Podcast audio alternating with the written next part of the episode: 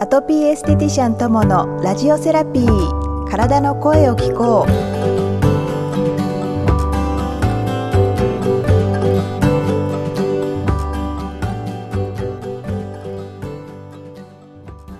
皆さんこんにちは。ともです、えー、ご無沙汰しております。あなんかすっかり間が空いてしまいまして。えー、なんかねバタバタしていてあのーラジオをね私収録をしてもう編集に上げていると思っていてね。で実際は上がっていなかった。いやというか実際はねラジオを撮っていなかった。ということがあってね、えーボケてはいませんよ。まだ。はいボケてはおりませんが、えー皆さんもぜひお気をつけくださいませ。まあそんなことがあってちょっと遅れてしまいましたけれどね。なんて言うんでしょうか。安定の不定期配信。ね、えーありがとうございます。もうすっかりゴールデンウィークも過ぎてね、えー平常運転のもう暖かくなってね本当に夏がやってくるなっていうぐらいの暑さをね、えー感じていますけれども。皆さんご体調はいかがでしょうか？ね、なんかゴールデンウィーク結構風邪ひいた人すごい私の周り多くてねあなんかデトックスしてるなーなんて思ったんですけれどもやっぱり季節の変わり目ね体調を崩すというかなんかちょっと全開な調子ではないなっていう方ね多いと思うんですけれどもあの当然季節が変わる時に体の仕様も変わりますのでその体の仕様をね変えていく作業として少しんなんかおかしいなとか、えーもしくはしっかり風邪をひくとかねそのような症状が出ますけれどもそれはあの至ってね、えー普通の健康的な体の症状ですので、えーぜひね心配せずに、えーゆっくり、えー休めればね休める分しっかり休んで、えー体の回復を待ってね、えー新しい季節を迎えていただけたらなと思います。それでねこんなに暖かくなってくるじゃないですか。で私緑に覆われたところに住んでるんでねまあ緑がもううわーっと急急激にこう生い茂ってきてるんですよ木々がねもう葉っぱが増えの枝が伸びのもうわーっと今一斉にねこう緑が成長してるなっていう感じなんですけれどもどうしてもねそういうこう自然の中にいるもんで虫がね昆虫たくさん出てくるんですね。だいたいあのドア玄関のドア外の方ですけどねにはなんかこう虫が止まっている。大体ね。表札の上に虫がこう休んでいたりとかあの いろんなところにね、えー虫が現れてあなんかそういう季節なんだなって。で夏はね本当に去年もそうだったんですけどもひどい虫の出ようなんですね。でなんかこう都会じゃないのでなんかサイズが大きいんですよね。虫の。生命力こう豊かなもう何年目っていう 何歳っていう 大きさの虫がね結構いるんですけれども。もう雲はね本当にたくさん多くってもう家に。もう今年入ってから何匹私のお家であの時間を過ごしてね行かれたかっていうね。で黒いね雲は、まあ、ご退出いただくんですけれども白い雲はね一応1匹だけね飼ってるような感じで 毎日毎日まあ天井にいるんですけれども夜帰ってくるとねこう間接照明私あるんですけれども間接照明をこうカチッとこうあの天井に向かってねあのライトが出るタイプの間接照明。あれをこうカチッとつけると大体そこのライトアップされるところにいるんですよね。なんかすごく目立ちたがり屋で、はい、まあそんなね、えー虫との共存、えーをねこの年になっても、やっとできるようになったというねあの虫嫌いだったのですごくね、えーこうやって虫と暮らしているということが本当に今は奇跡のように感じますけれども。まあ虫も生きてるんだなということで日々ねあの虫を観察する中で生きてるってすごいななんて思ってるんですけれどなんか虫とか動物とか見るとすごくシンプルに生きてますよね。まあね私虫を24時間観察したことはないんで虫が寝るかどうか知らないんだけれども あの知ってる人いたら教えてくださいね。あの動物とか例えばなんかシマウマとか考えるとまあ寝て食べて少しこう移動したりとかで動いて走ったりとかねしてで水分は基本水。で食べるものも多分基本草だけだと思うんですよね、まあ、いろんな種類の草があるのかもしれないけれども食べる草が。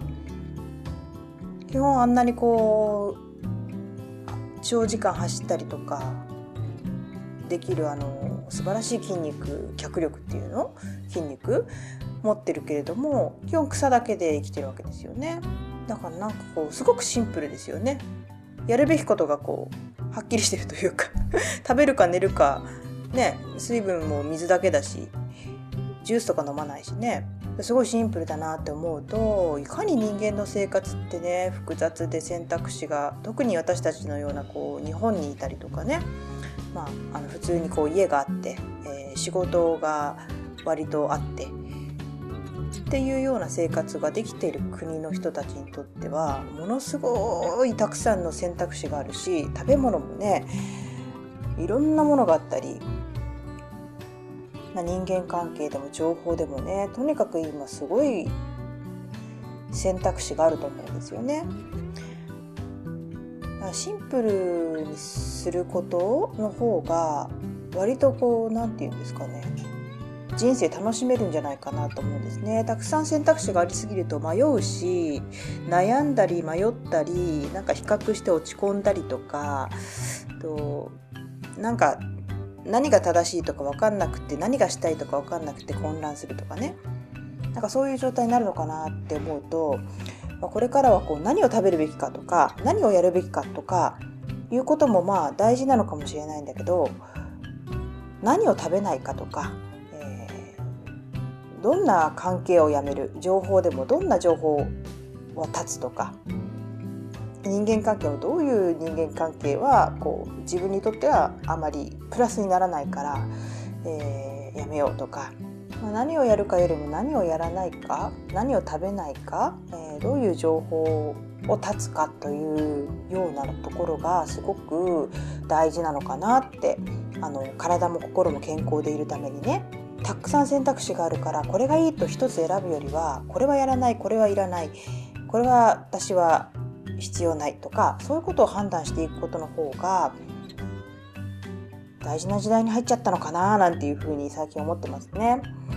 心もそうだし体もやっぱりシンプルな方があのすっきりしててねいいんですね。でぐちゃぐちゃ混乱してると部屋もそうだけれどもたくさん物が溢れててこう乱れているとなかなかこう気持ちいいっていう感覚をね得られづらい、えー、っていうところがあると思うのでまあね情報もそうだし人間関係も食べ物でもね、えー、身につけるものでも何でもそうなんですけれどもたくさん今私たち選択肢があるので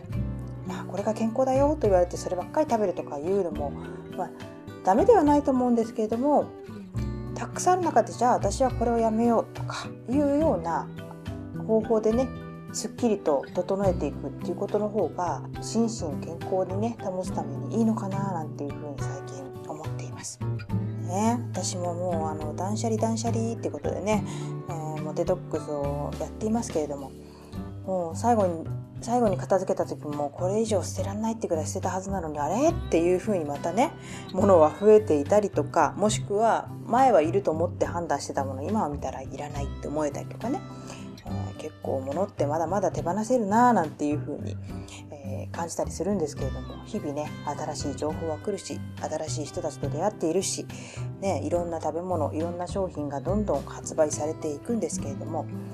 何をやめるかっていうことをね意識してやっていくとなんか心身ともに健康で自分がねいるために自分って何をやめたらもうちょっとハッピーになるのかなもうちょっと健康的でいられるのかななんていうふうにそんな意識でやるといいんじゃないかななんていうふうに、えー、思います。はい、あとねあ新番組のね、えー、はずめともこの「ILOVEME」なんですけれどもおかげさまでね配信をこう毎週月曜日の10時に、えー、しているんですけれども、えー、やっとねあのポッドキャストの方でも検索ができるように、えー、なりましてポッドキャストからの配信も、えー、できているのでポッドキャストでいつもねお聞きの方は「えー、ILOVEME」でも検索できますし「友」でも出てくるし、まあ、もちろんフルタイトルで「はじめともこの ILOVEME」で探していただいてもいいんですけれども、